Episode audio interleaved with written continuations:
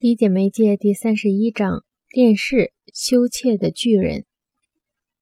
也许电视形象最广为人知、最令人感伤的效果，是低年级小学生的读书姿势。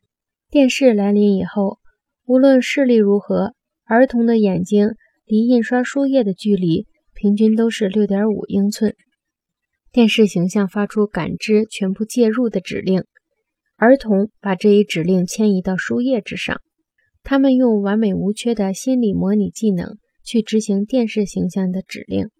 他们读书时仔细阅览、仔细探索，速度放得很慢，而且使感官深深介入其间。这种方法是他们在看连环漫画这种冷性图解技法中养成的习惯。电视使这一过程走得更远。突然之间，儿童被迁移到热性印刷媒介之中。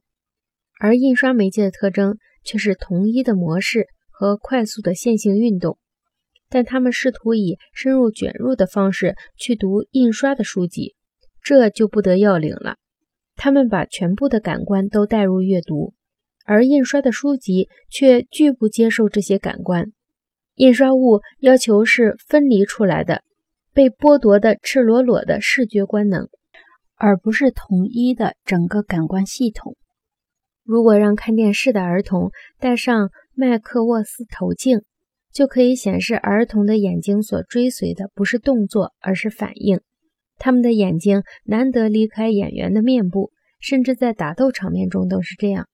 该头镜映射出的场面和眼睛的运动是同步进行的。上述异常的行为是又一个指针，说明电视媒介具有清晰度很低的使人深度介入的特性。